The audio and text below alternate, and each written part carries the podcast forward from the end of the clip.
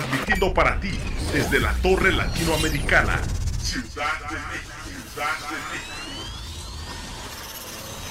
Somos Radial FM. Conciencia colectiva.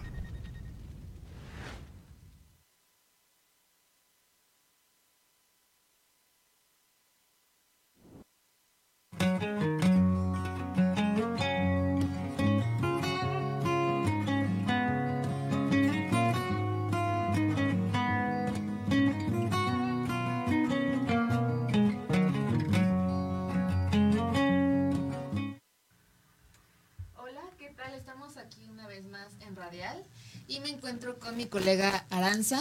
¿Cómo estás, Sara?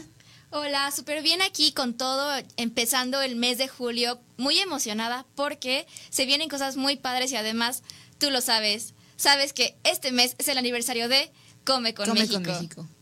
Sí, estamos muy felices de estar aquí, es un día un poco frío, pero con toda la energía de comenzar con un nuevo tema que Hoy vamos a hablar acerca de... De... Hoy vamos a hablar justamente sobre ejercitarnos, pero de manera responsable, porque hemos notado esta parte, ¿no, chicos? Así como hay mitos en la alimentación, Adriana, también hay muchos mitos en la forma en la que nos ejercitamos, ¿no? Claro. Si caminar es un buen ejercicio, si hacer pesas es un buen ejercicio, y si como mujer hacer pesas o, o hacer peso nos deja espaldonas, ¿no? Hay demasiadas dudas y más ahorita que comenzamos a hacer ejercicio, actividad física dentro de nuestras casas, bueno, aún menos tenemos esa, e, e, esa, esa persona que nos pueda ayudar a asesorarnos. Entonces, hoy vamos a hacer el trabajo de eh, resolver estas dudas. Así Igual cualquier duda que ustedes tengan, pues no olviden comentarlas en las redes sociales donde las vamos a estar leyendo con mucho gusto. Y bueno, comenzamos yo creo que vamos a comenzar hablando sobre los memes de, este, de esta semana, ¿no, chicos? ¿Qué tal, cabina? ¿Nos los pueden poner, por favor? Estos memes me, mataron de risa cuando los vi. ¿A ti no? A mí se me hicieron súper divertidos. Eh, fue súper chistoso, la verdad. Estos memes de que hacer ejercicio y de la nada, ay, necesito la coca porque me siento mal, porque es algo muy común, ¿no, chicos? De que empezamos a hacer ejercicio y nos sentimos mal, estamos cansados o ya no nos queremos parar al siguiente día porque nos duele todo el cuerpo, ¿no? Claro, y es un es hasta cierto punto hasta este temor de llegar a este cansancio que no podemos controlar, pero más bien es qué tenemos que hacer antes, después y durante para que justo no sea un martirio, ¿no? Para que sea una actividad que podamos disfrutar, que podamos mantener a largo plazo. Así es, por eso me encanta el tema de hoy. Es un tema muy interesante porque vamos a empezar a hablar sobre no solamente los beneficios que tiene hacer ejercicio, que son muy buenos, son muy importantes desde el cuerpo hasta la mente y, también las relaciones con las demás personas, pero también los beneficios que tiene hacerlo correctamente, ¿no? Claro.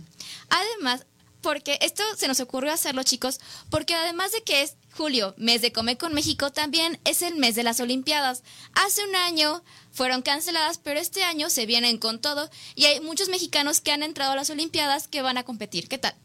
Y qué motivador es ver a esos deportistas de alto rendimiento haciendo todas estas actividades, deportistas también mexicanos que están dando la cara por nuestro país. Entonces, ¿qué más, qué mejor mes para iniciar, eh, iniciar hablando de este tema? Porque pues estamos a punto de entrar a las Olimpiadas. Qué emoción. Así es, por eso se me, se me viene muchas ideas. Vamos a empezar, que si te parece, con los beneficios de hacer ejercicio antes de presentarles al invitado de la semana. Eso sí, ahorita lo van a ver, pero sigue siendo sorpresa, ¿eh? ¿Qué tal? ¿Empezamos con los beneficios? Me parece perfecto. Los beneficios de hacer actividad física o deporte son muchísimos los beneficios que podemos tener. Eh, desde una persona que comienza a ejercitarse, una persona amateur, hasta alguien que ya es justo lo que decíamos, ¿no? De alto rendimiento.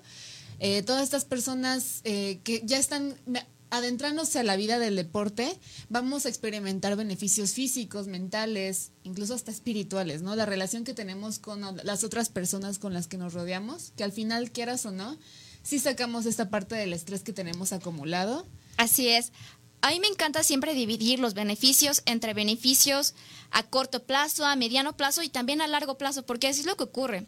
Cuando hacemos el ejercicio un hábito, aprendemos y ganamos muchísimas cosas, ¿no? Lo más importante y cosa que no vemos a corto plazo es que empieza a regular la forma en la que nos sentimos. Esta, por ejemplo, en la glucosa de en, la, en la sangre, que es muy importante para cualquier persona, seamos diabéticos o no.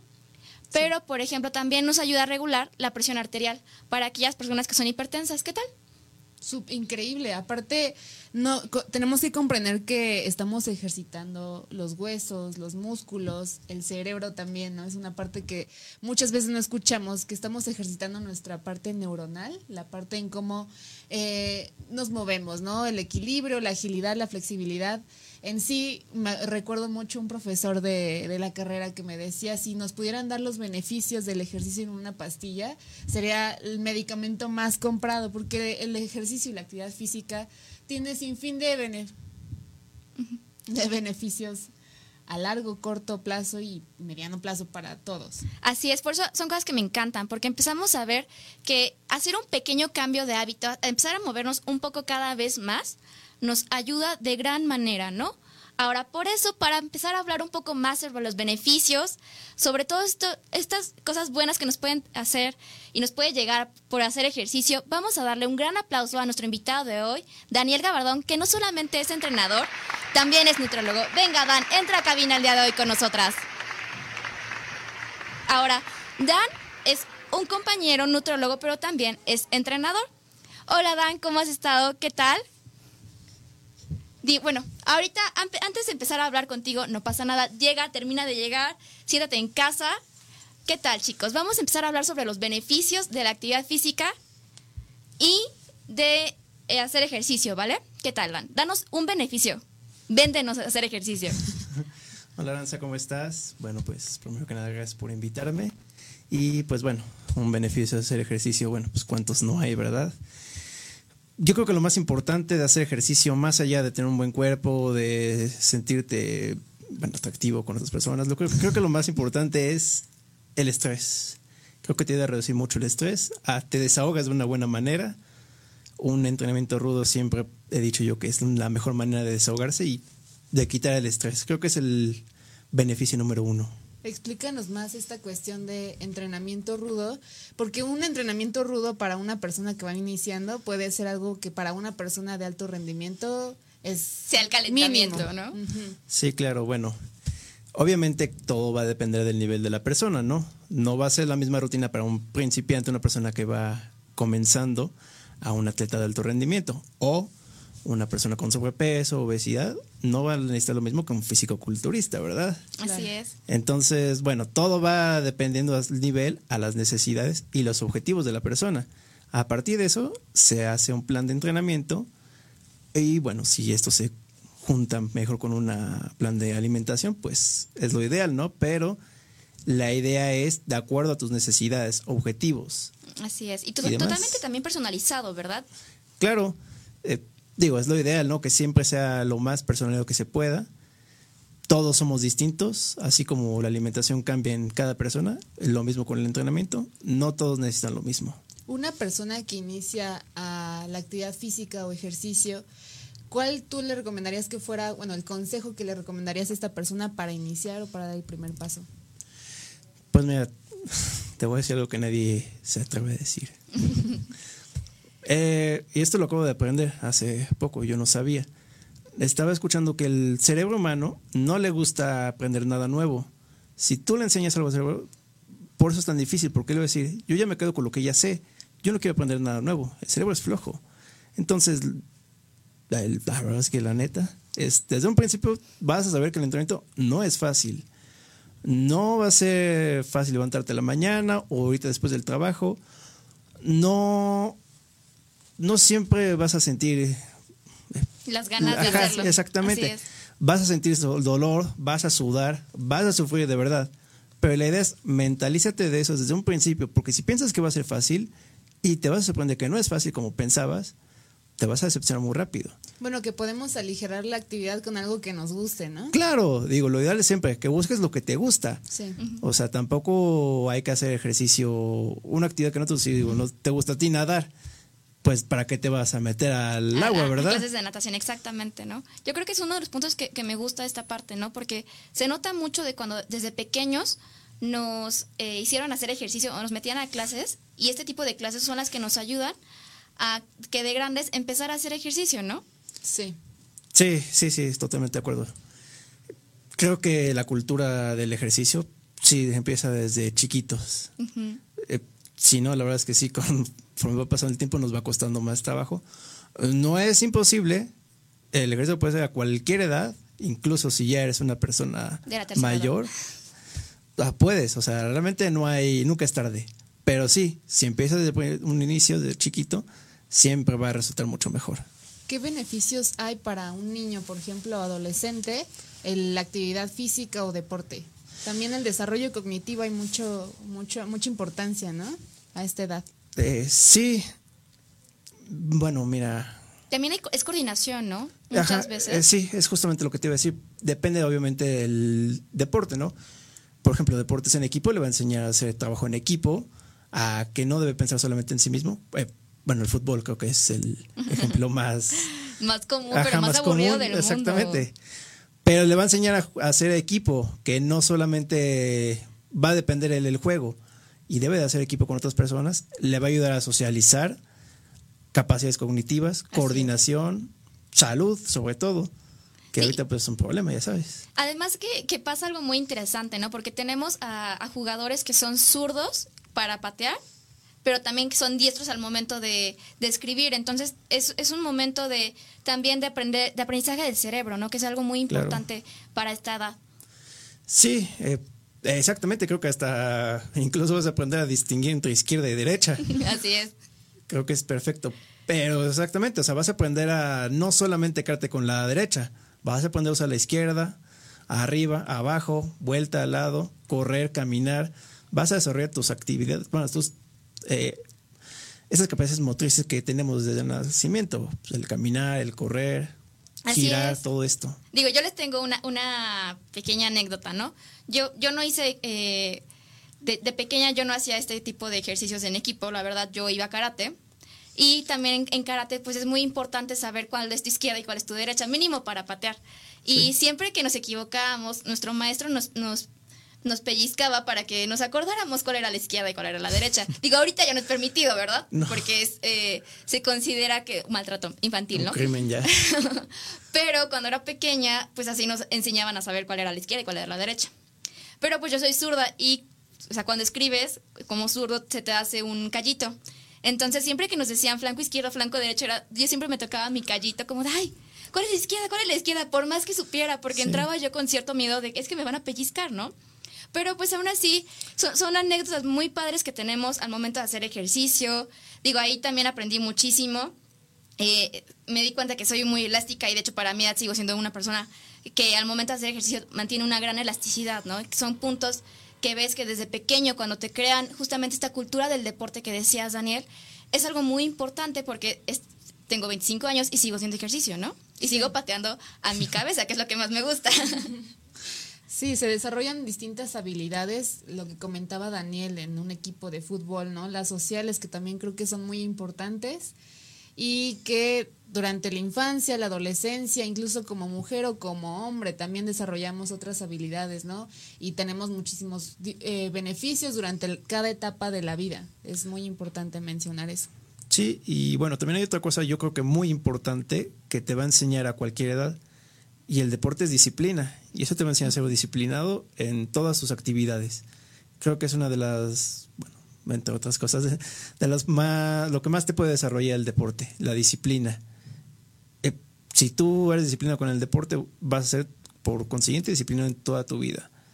Ah. Yo creo que va, va de la mano. Creo que va, va, mucho de la mano, Constante. Esta parte de, si eres, por ejemplo, hijo único y eres un, en, en, en casa te adoran, pero llegas a un espacio donde eres igual que todos, entonces empieza esta disciplina, también empieza incluso esta, esta socialización que tenemos, ¿no? Y de hecho, tenemos una pregunta del público, nos pregunta Alfonso, hola Alfonso, ¿qué podemos hacer cuando no nos gusta hacer ejercicio? a ver, cada quien va a dar su opinión, ¿vale? Yo creo que comenzamos con el invitado. ¿Vale? ¿Qué hacemos? Pues bueno, para empezar, yo creo que lo primero que debes preguntarte es qué te gusta hacer. Eh, debe haber algún deporte que te gusta, aunque sea mirarlo Pero empieza aunque sea por el, si te gusta ver fútbol, básquetbol, no sé, intenta aunque sea agarrar un balón y divertirte, o sea, busca la forma que se pueda hacer divertido. Planea, no tienes que hacerlo diario si tú no tienes el tiempo, si no tienes las ganas. Planea unos dos, tres días a la semana. Yo creo que con tres días a la semana es bastante bueno para tener un, algo de salud. Planea unos 20, 30 minutos y busca de una manera que sea divertida. Busca que el ejercicio cambie, no sea siempre el mismo. Eso te va a ayudar mucho para que no te aburras también. Creo que mi respuesta es muy similar a la tuya. Igual, este, siempre eh, eh, comenzamos de poco a poco, siempre, siempre. Eh, si es un día, bien. Si es media hora, está bien. Si son 15 minutos, está perfecto. El punto es eh, pararse, dar el primer pasito. Por ahí no me acuerdo, escuchaba un video de, de, un este influencer que decía, ¿no? A veces me da un poco de pereza irme al gimnasio, pero yo por lo menos ya que llegué, me paré y llegué al gimnasio a la puerta, ya estoy servido, ¿no? Creo que esas pequeñas actividades de, bueno, ya me paré, ya me puse los tenis y ya este, llegué al lugar, siento que hacen mucho la diferencia. Ya poco a poco después vas a ir abriendo la puerta del gimnasio, vas a llegar y hacer por lo menos una rutina pequeña y vas a ir aumentando de poco en poco. Entonces, eh, siempre iniciamos poniéndonos metas muy grandes, ¿no? Así de voy a hacer siete días a la semana y voy a hacer dos horas de cardio, que bueno, ojo ahí también con el cardio. Pero yo creo que sí ponernos metas realistas conforme a lo que somos capaces en cuanto tiempo también. Eh, la vida laboral también es un, un, un factor que tenemos que considerar. Y pues sí, ser realistas en nuestras metas a, corto plazo creo que es muy importante. Así es, creo que concuerdo con los dos, la verdad, con un poquito de todo. Empezar con algo que sabes que te, que te gusta mínimo ver, ¿no? Ya sea que te gusta el básquetbol, el fútbol, eh, y que tengas también un poco de espacio en casa o incluso solamente empezar con caminar. Caminar, que es una, una super opción de que puedes darle una vuelta a la manzana y empezar a, a, subir y a subir un poco de las manzanas que quieras caminar, porque también algo para, que para mí es muy importante es crear la condición física, ¿no? Ya que te, si no estamos haciendo nada, sin nada, nada, nada más que del carro a, a la casa y de la casa al trabajo, Ay, como que, como que me confundí allí, ¿no, chicos? Pero este camino que nada más es de casa a trabajo, casa a trabajo, yo creo que sí es muy importante empezar con caminar. Sí. Em y, gracias, gracias. Empezar con caminar y con ese, esos pequeños momentos que tengas, 5 minutos, 10, 15 minutos, que van a empezar a hacer la diferencia y que al momento de no sentirte forzado, van a hacer que tú quieras hacer más ejercicio.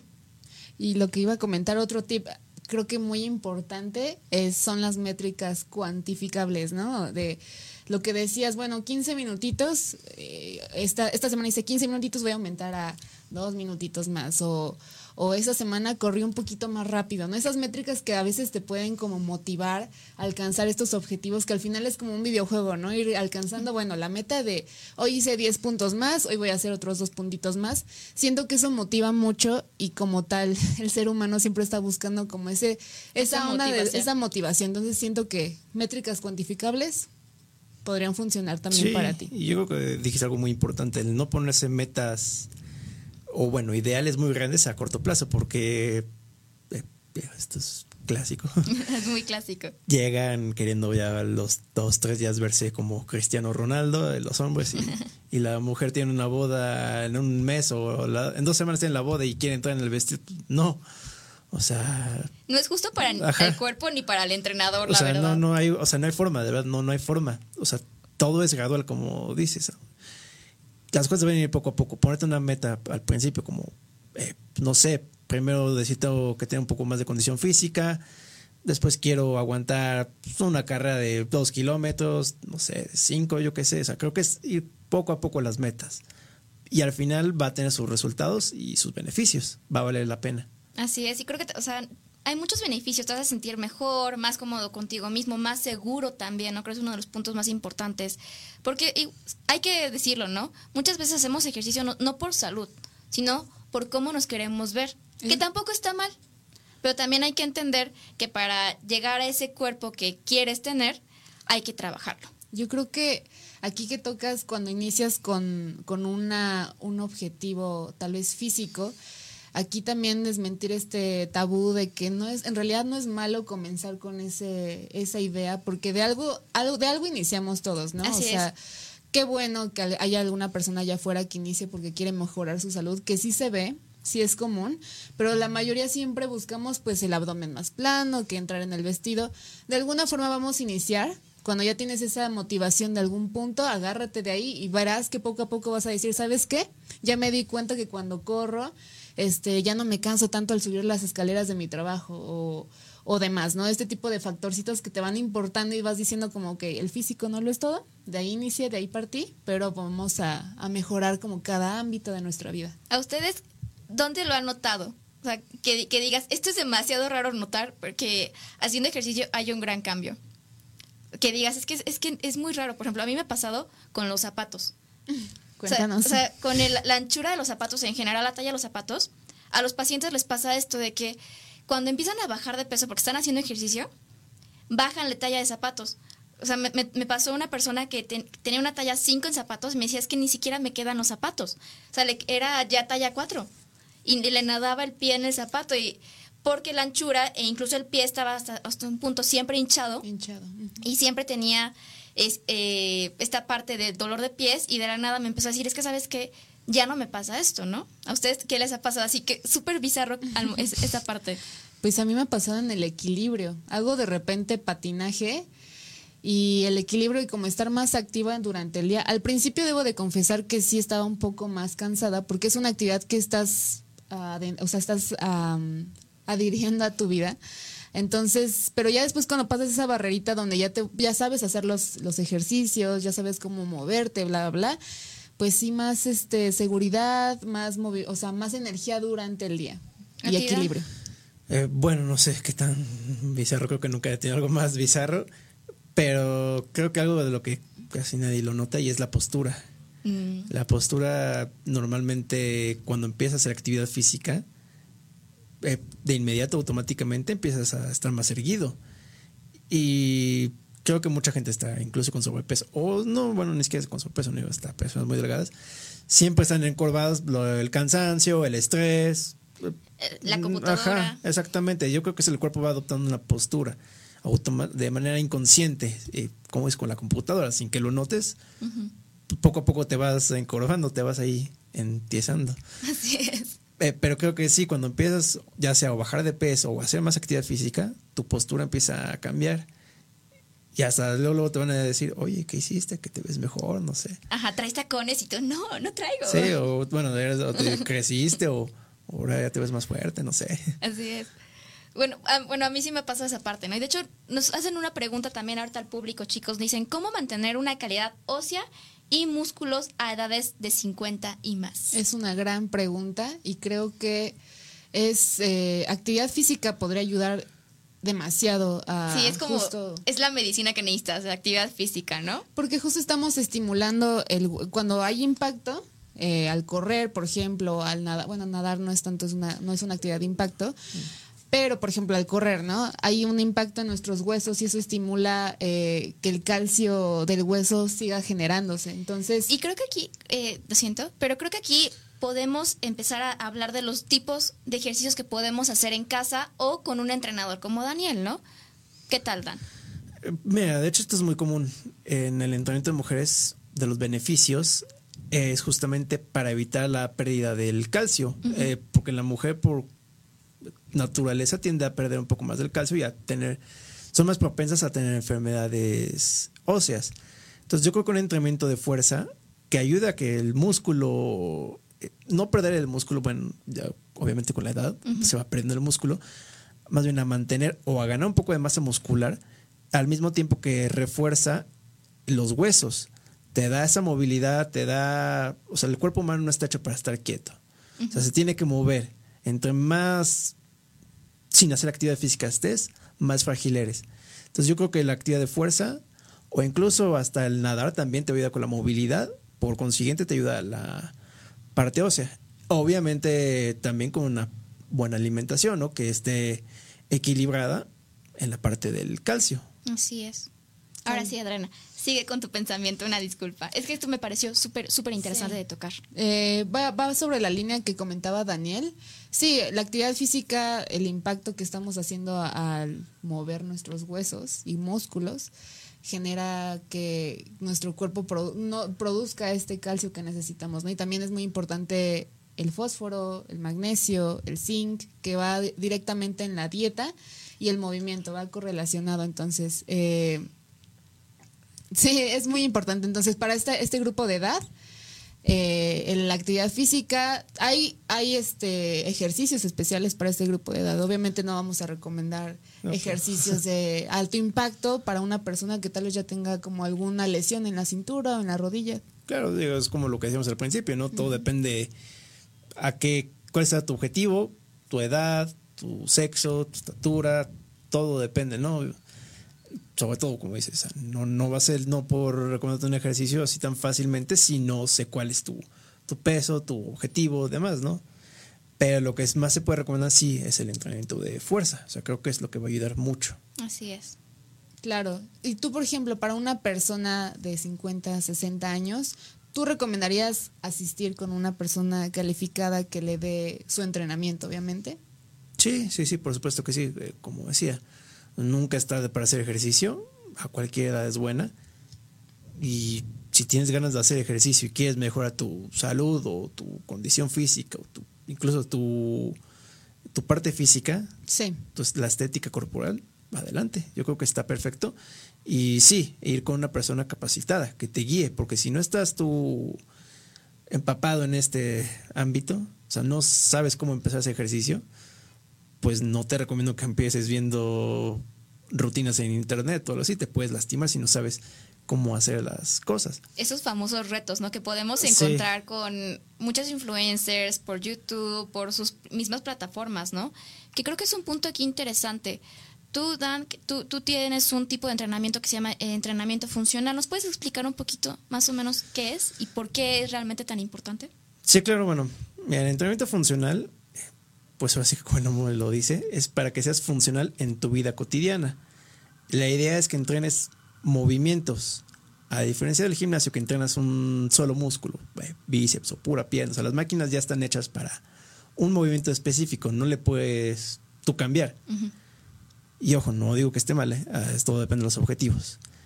Pero en entrenamiento funcional vas a entrenar más movimientos, vas a involucrar más eh, cadenas musculares, vas a aprender la parte coordinativa, se aprende a coordinar, las capacidades motrices, el girar, el brincar, correr. Y fue creado justamente con la idea para personas deportistas como boxeadores, eh, peleadores, no sé, incluso deportes en equipo como básquetbol que requiere mucha agilidad mental. Eh, llega un momento que te pasa la balón y tienes que girar para esquivar al otro y lanzar al mismo tiempo. Si estas personas, tú por ejemplo, las entrenas con un solo movimiento, no, no van a tener la capacidad para lo que necesitan para el juego. Entonces esta idea es que tú entrenes los movimientos y seas más capaz, más funcional en tu vida cotidiana, al mismo tiempo que ganas fuerza y resistencia que son justamente dos tipos de entrenamiento que ayudan mucho a la salud, no solamente muscular, sino también ósea, ¿no? Que también es un punto muy importante de los, la salud de los huesos, ¿no? Ahora nos hacen una pregunta del público, anda la gente muy, muy prendida, déjame decirte, ¿no? Me dicen, ¿es lo mismo caminar al aire libre que en caminadora? Eh, pues mira, es una buena pregunta. Yo creo que obviamente cambia obviamente pues, no es lo mismo salir y ver los árboles, el tráfico, el, tráfico y que casi te atropellen y veas tu vida pasar y vas a correrle más rápido que estar en una caminada. Pero ninguna de las dos es mala. Ambas son buenas. La caminada, la ventaja es que te va a dar ya un paso definido y tú puedes ir controlando tu velocidad, eh, la altura a la que quieras, la caminadora, etcétera mientras no la tengas en tu casa para colgar las toallas, yo creo que todo está perfecto. Entonces, incluso hasta salir a pasear con el perro o al bebé, lo que sea, es buenísimo. Sacar a pasear al bebé. Está muy chistoso eso. Sí, bueno, lo que quieres, como se le das caminar, no importa si sea caminadora en el gimnasio o al aire libre, ambos son buenos. Sí, el, el punto es moverte, ¿no? Sí, exacto.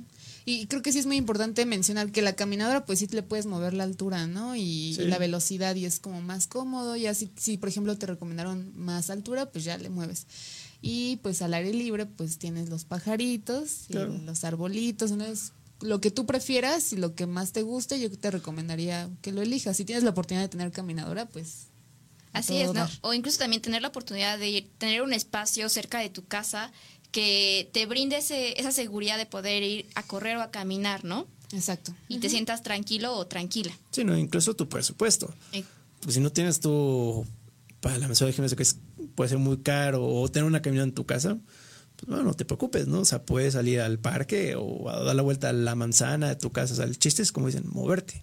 Ahí, ahí está muy extraño porque incluso hay videos en YouTube que te guían cómo caminar, por ejemplo, llegar hasta los 10.000 pasos, que son los, lo más recomendado, ¿no? O sea, que, que, es de media hora a diez, tus 10.000 pasitos. Y también hay, hay gente que los hace, ¿no? Y que se, se respeta completamente porque el hecho es querer moverte, ¿no? Sí. Ahora, chicos, vámonos a un punto muy interesante. ¿Qué tanto la alimentación antes y después del entrenamiento influye en cómo nos sentimos y en cómo nos podemos ver? bueno, creo que es el 70% de tus resultados. O sea, el entrenamiento va a ser un 15-20%. Era todo 10%, el que tengas un buen descanso, el relajación, etcétera. Pero el 70% es tu alimentación. Esto de comer antes de los entrenamientos, porque sabemos que para ejercitarnos necesitamos energía, ¿no? Al final nos estamos moviendo, entonces, si no tenemos esta fuente de energía antes de los entrenamientos, ¿cómo le hace nuestro cuerpo? ¿De qué manera hace nuestro cuerpo para suplir esa energía que nos falta? ¿No? estos entrenamientos que son en ayunas, ¿no? Que se puso muy en tendencia hace poquito y yo creo que todavía. ¿Qué tan correcto es esa parte? ¿Qué opinan ustedes?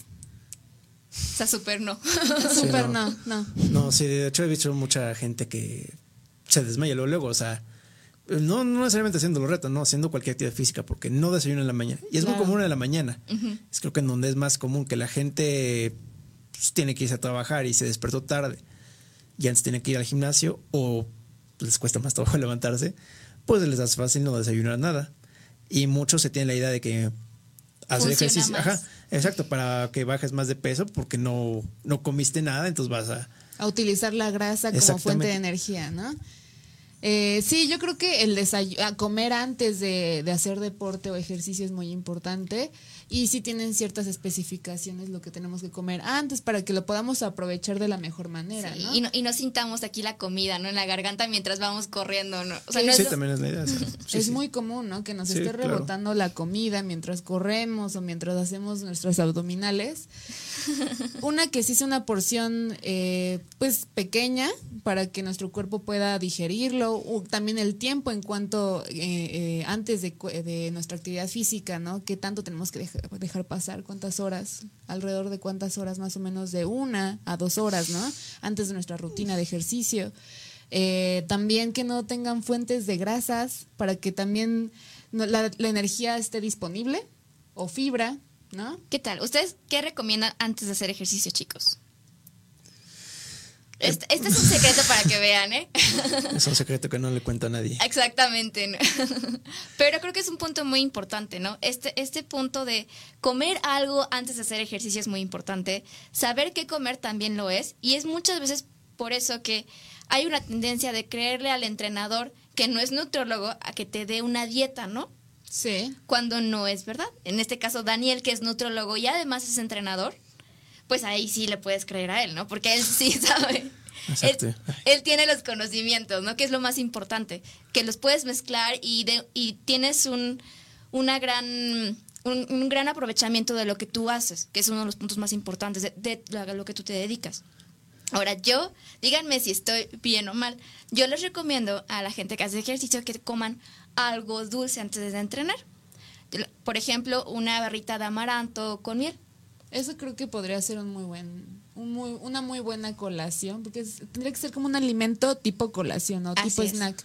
Si nos echamos ahí un cereal con media taza de leche y fresas y súper pesado, lo más probable es que por más que dejemos una o dos horas va a estar ahí rebotando la comida. Pero sí me gusta esa idea de la barrita de amaranto con con miel o por sí, o incluso la, alegría, ¿no? Que es muy común encontrarla en los semáforos. O las galletas marías, por ejemplo, con un poquito de mermelada, que se tiene muy satanizado esta parte de las mermeladas y las mieles, pero al final es... Eh, eh, eh, glucosa, bueno. Sí, es, son azúcares que necesitamos, ¿no? Exacto, que necesitamos y que van a estar disponibles eh, cuando las necesitemos en la actividad física. ¿Tú qué opinas, Dan? pues mira, yo estoy en desacuerdo. Vamos. Vamos, dinos, dinos, por qué. yo tenía también esa idea. bueno, como colación, una simple colación, sí, sí es bastante buenas estas ideas, no son nada malas. Pero para antes de hacer ejercicio, no porque ¿qué pasa? Todos creemos que necesitamos algo dulce, algo que nos dé energía inmediata, por la idea que vamos a aguantar más. Pero al contrario, si tenemos carbohidratos de alto índice glicémico, o sea, que nos eleven el azúcar en sangre tan rápidamente, cuando entrenamos, va a ser un entrenamiento fuerte. O bueno, fuerte depende del movimiento de tu nivel, ¿no? Va a bajar esos niveles de inmediatamente y te vas a sentir cansado, te vas a sentir mareado, te vas a sentir mal. Entonces, la idea es que antes de, de entrenar, tú consumes un carbohidrato de bajo índice glicémico, algo que te dure más tiempo en el estómago, como puede ser la avena, por ejemplo, incluso una proteína también, ¿por qué no? Cosas que no te, que duran un poco más en, el estómago. Hay grasas también, pero grasas, ojo, no grasa que te vas a ir por los tacos, ¿verdad? grasas como el aguacate, ajá, exactamente, exactamente como tipo nueces, almendras, el, pues, el aguacate, no sé, es tipo de grasas que sean más saludables. Y ahora sí, cuando tú acabas de entrenar, necesitas recuperarte rápido. Necesitas recuperar todo lo que perdiste, esa, ese azúcar en sangre que perdiste. Ese. Incluso las fibras musculares, tú estuviste rompiendo fibras musculares al entrenar. Necesitas, al terminar, comer una proteína con un carbohidrato de alto índice glicémico. Por eso el famoso en, que se toman la proteína con un plátano. Eh, porque se absorbe mucho más rápido. Eh, incluso mejor la proteína de este modo si lo combinas con un carbohidrato altísimo glicémico que te va a dar a recuperarte más rápidamente y mucho mejor. A ver, recapitulemos, porque ahí me quedó la duda. Sería antes del entrenamiento un carbohidrato de bajo índice glucémico. Explícale a. Sí, háblanos en, en coloquial, por favor. Bueno, la idea es que, como te decía, o sea, si tú consumes un azúcar, algo muy dulce, pues, sí te va a elevar tu energía, pero rápidamente la vas a perder. Porque se disuelve rápidamente. O sea, es como lo dulce es para después, cuando tienes que eh, pensemos en un vaso con agua, ¿no? Si le agregamos azúcar simple, pues luego luego se va a disolver, ¿no? Claro. Necesitamos más sobrecitos para que eh, en ese punto de, eh, nos sirva de alguna manera. Sí, o sea, necesitas ahí, bueno, con ese ejemplo no sé qué puedo decir, pero algo que dure más tiempo en el vaso de agua, ¿no? O sea, que no se disuelva tan rápido. Que lo podamos notar, que está allí. Ajá. Obviamente sin que te sientas lleno, eh, que tampoco te va a impedir hacer ejercicio, pero sí que te sientas satisfecho, te sientes con energía y que no se te vaya a ir rápido esa energía. Mira, ¿qué te parece? La barrita yo creo que de amaranto. El por ejemplo, la alegría que viene con las semillas, sí, es aceptable. Sí, sí, sí. Con un poquito de mermeladita, yo creo que estar, le daremos presentación ah, aparte. bueno, digo, por Siento que estamos llegando a un punto en común. Entonces sí, sería como algo carbohidrato para antes de, de la actividad física o ejercicio y después de la actividad física o ejercicio tú recomiendas la parte de la proteína con carbohidrato de, de, de rápida pues, ajá, como ya algo más dulce, pues, ah, una fruta, ah. por decir algo. O sea, por ejemplo, podría ser un yogur con fruta. Sí, sí, sí, yo creo que sí. ¿Yogur griego? Puede ser un yogur griego, un, bueno, un yogur natural, le podemos agregar tal vez algunas semillas. Sí, incluso, no sé, algunas almendras o Digo, incluso hay, hay, hay yogurts especiales que ya tienen una mayor cantidad de proteína, que saben muy feo, pero es una buena opción ¿no? que, que, tienes. Es que sí saben muy feo, saben mucho proteína. No sé si en algún momento lo hayan ustedes comido, pero sabe feo, la verdad. No se los recomiendo. Aquí depende de gustos. Exacto. Pruébenlo y, y sí, tomemos los consejos que Daniel nos está recomendando.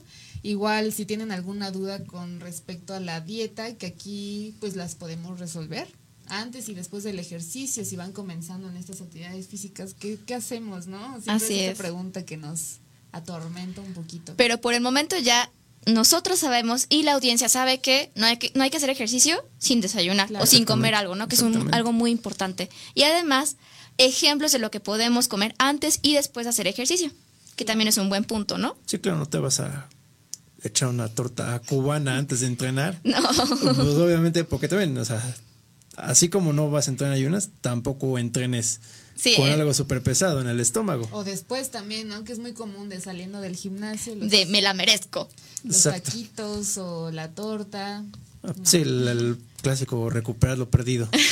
Así es. Ahora, tenemos otra pregunta justamente de las personas que nos ven y nos preguntan, ¿los complementos o las vitaminas se deben tomar antes, durante o después del ejercicio? Yo supongo que hablan un poco más hacia la parte de la proteína.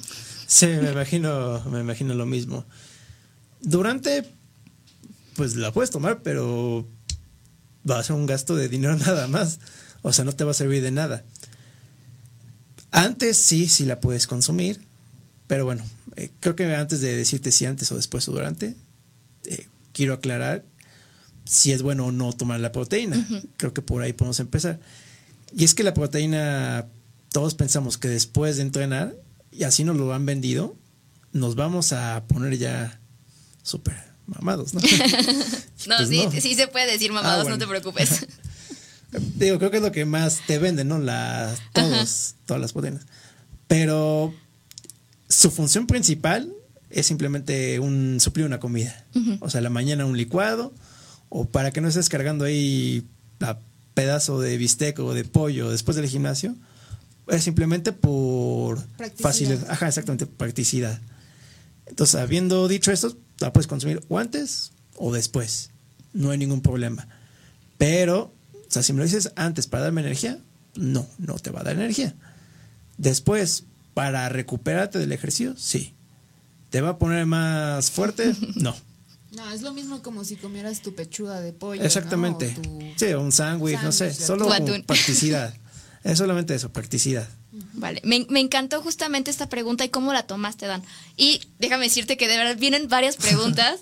Muy padre, la verdad, porque nos la dan. Mariana nos dice, esta es más especializada, ¿eh? ¿Cuánto tiempo es el ideal para cumplir con la ventana anabólica? Uy. la palabra Dan. Esta está, más fuerte. Está fuerte, está buena. Eh, siempre se ha dicho que 30 minutos tienes para aprovechar esta ventana anabólica todo ha vendido. Yo, yo lo pensaba así también. Y era de que si en 30 minutos no comí, ya valió todo. No, no. O sea, hay un lapso de tiempo grande. Pueden ser hasta dos horas si la quieres aprovechar tu ventana anabólica. Pero simplemente yo te diría, no te fijes en esa parte la, la ventana anabólica. Entrena y después de entrenar, como te decía, consume tu proteína con tu carbohidrato y listo. No te preocupes si ya pasaron 30 minutos, si pasan dos horas. Simplemente no dejes de comer. O sea, es lo importante. Porque aparte hay distintos estudios que hablan de eso, ¿no? Y nos confunden bastante de... Sí, sí, sí. Se ha hecho un mito muy grande a, partir de la ventana anabólica. Y bueno, chicos, ¿qué es la ventana anabólica, por favor, para aquellos mortales que, que andamos por acá? Eh, pues bueno, se dice que es como este mito que tienes después de entrar un cierto tiempo donde aprovechas mucho más la proteína o, bueno, la comida en general y eso te va a ayudar a tener mejores y mayores resultados. O sea, es como que dicen, si no me lo tomé la proteína en esos 30 minutos, ya después ya no tiene caso. Es como córrele porque si no no se reparan los músculos. Exactamente. Entonces, esa es la ventana anaeróbica.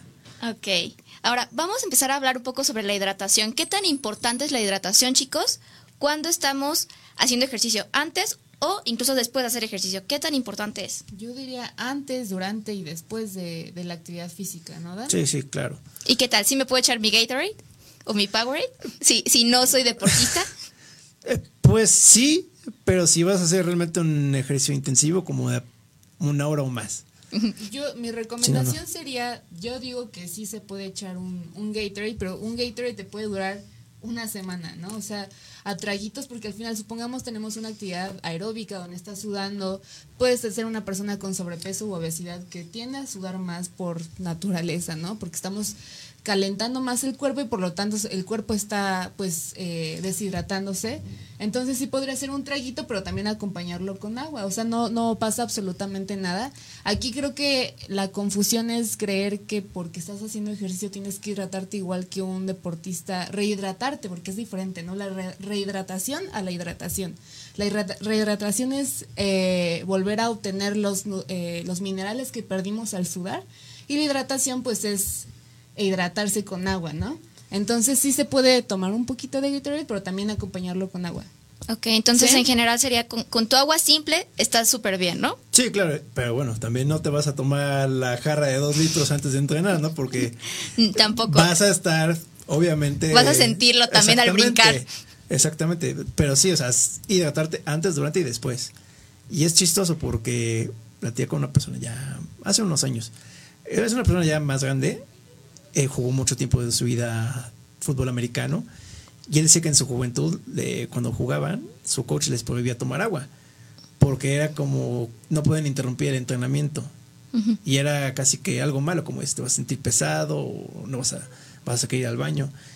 Y ha cambiado mucho esto, porque muchos tienen esa idea de no, pues no tomo agua porque pues, no voy a ir al baño, porque pues, no me da sed. Pero que no te dé sed. Puedes tomar agua y hidratarte y te va a ayudar hasta tus músculos, les va a ayudar para que tengas más energía y más capacidad de resistir tu entrenamiento. Y aquí viene algo muy interesante, ¿no? Es esta parte de no es que no no sentí que tenía sed, es que no, es que cuando ya tienes sed es porque ya estás muy deshidratado, ¿no? Tu cuerpo ya está demasiado deshidratado y ya te pide otra más más, eh, más líquidos, ¿no? Aquí creo que un punto de, eh, importante es por si no estás rindiendo lo suficiente, si te duele tu cabeza es porque también puede que necesites tomar agua, ¿no? Incluso si sientes náuseas o incluso si estás salivando de más, es porque necesitas agua. Sí. Sí, es muy importante esa parte. Sí, yo creo que hasta para refrescarte. Ajá, mínimo para... Ay, sí, para quitarte un poco el calor, aunque sea. Ándale. Y aquí viene un mito que quiero tocar con ustedes, chicos. Díganme, ¿qué tanto es verdad de que si sudamos más es porque realmente está funcionando el ejercicio? No, es un mito, ¿no? Pues sí, digo, sí vas a sudar mucho y vas a bajar de peso después de que te peses. Pero si tomas un vaso de agua, lo vas a recuperar todo. Claro. Que aparte, ¿qué es el sudor? No es la regulación del calor. Hay personas que sudamos más y hay otras personas que sudan casi nada, ¿no? Incluso, igual una experiencia, mi papá la otra vez estaba haciendo ejercicio y me dice, es que yo no sudé, no sé si lo hice bien.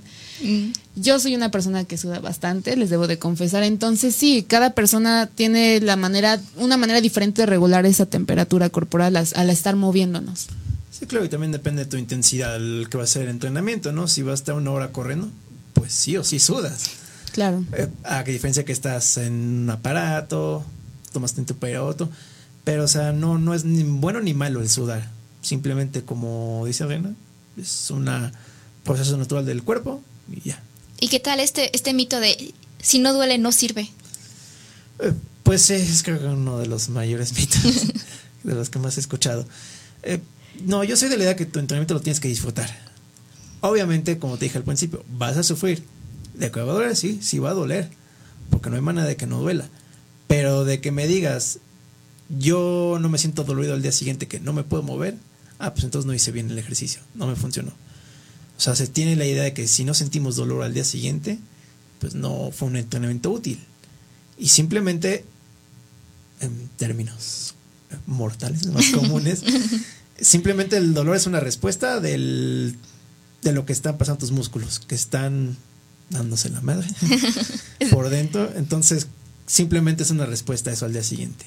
Eso es lo que tú sientes. Aparte, cuando estamos iniciando, es muy común que nos duela, ¿no? El entrenamiento es la adaptación del cuerpo a algo nuevo, ¿no? Y si nosotros aumentamos la dificultad del entrenamiento, probablemente nos vaya a doler, pero ya no tanto como al principio. Sí, exactamente. Creo que el primer día es el peor. y más si no has hecho ejercicio, siempre va a ser muy difícil. Pero sí, como bien dices, con el tiempo te vas a ir adaptando y van dejando de doler. Pero obviamente, si tú ya le cambias la rutina al cuerpo, ya les ves la intensidad o el tiempo o cualquier otra cosa, sí vas a volver a sentir dolor, pero nunca como el primer día. Claro.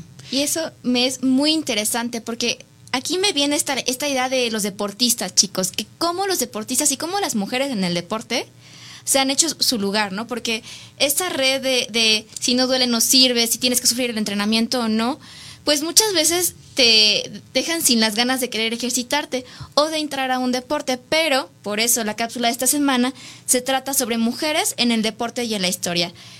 Cabina, ¿me puedes apoyar a verlo? Bueno chicos, veamos este video, ¿vale?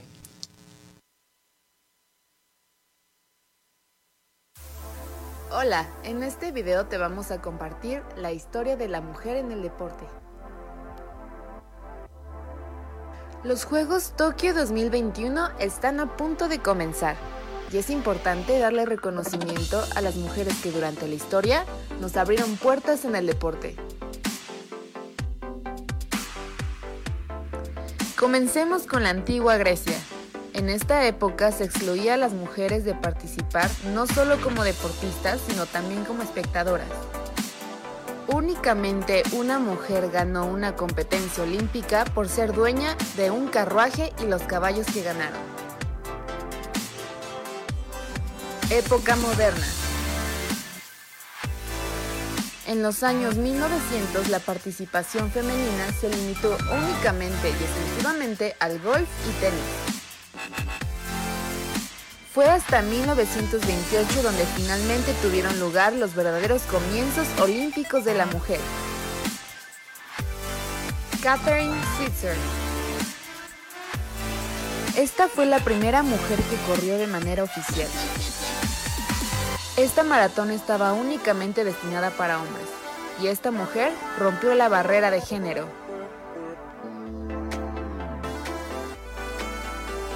Gertrude Eder esta campeona olímpica de natación fue la primera en cruzar a nado el Canal de la Mancha. Su récord solo pudo ser batido hasta 1950. Teresa Perales. Nuestra más exitosa nadadora paralímpica y ganadora de 26 medallas olímpicas siendo la abanderada de la delegación española en Londres 2012. y Serena Williams. Estas son dos mujeres que se complementan a la perfección, como pueden atestiguar sus 14 victorias dobles. México no es la excepción. Hay muchas deportistas mexicanas, tales como Paola Longoria, María Rosario Espinosa, Soraya Jiménez y muchísimas más.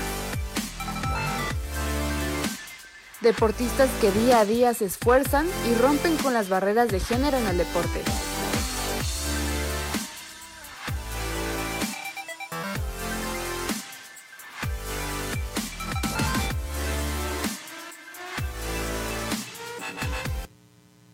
¿Qué tal chicos? Creo que no solamente la cápsula, pero el programa de hoy estuvo así, sí, rapidísimo, con cosas muy padres, mitos que pudimos quitar. Muchísimas gracias, Daniel, por habernos acompañado. Dime, Dan, ¿por dónde nos, podemos encontrar contigo? Eh, bueno, pues mira, para mí, primero que nada, fue un gusto haber estado aquí y compartir pues lo poco que yo puedo aportar. Cualquier duda, para mí es un placer aquí ayudarles. Y pues bueno, me pueden encontrar por mis redes sociales, en Instagram sobre todo. Es Gaba, bajo, bueno, Gaba con V, bajo fitness. Es donde me pueden encontrar y pues cualquier duda o pregunta que quieran, no sé, cualquier sugerencia. O si no les gustó y me quieren hacer una reclamación, adelante, lo pueden hacer por ese medio. Ay, pues muchísimas gracias, Daniel, realmente por habernos visitado, porque eres el primer invitado de julio, porque además estamos de julio de festejo por, además de las Olimpiadas, el aniversario, el primer aniversario de Come con México. Muchísimas gracias por habernos acompañado y muchísimas gracias a todos ustedes por habernos escuchado. Gracias, Cabina. Quédense aquí con nosotros en Radial al siguiente programa, La Gran Cosa. Hasta luego. Adiós, bonito día.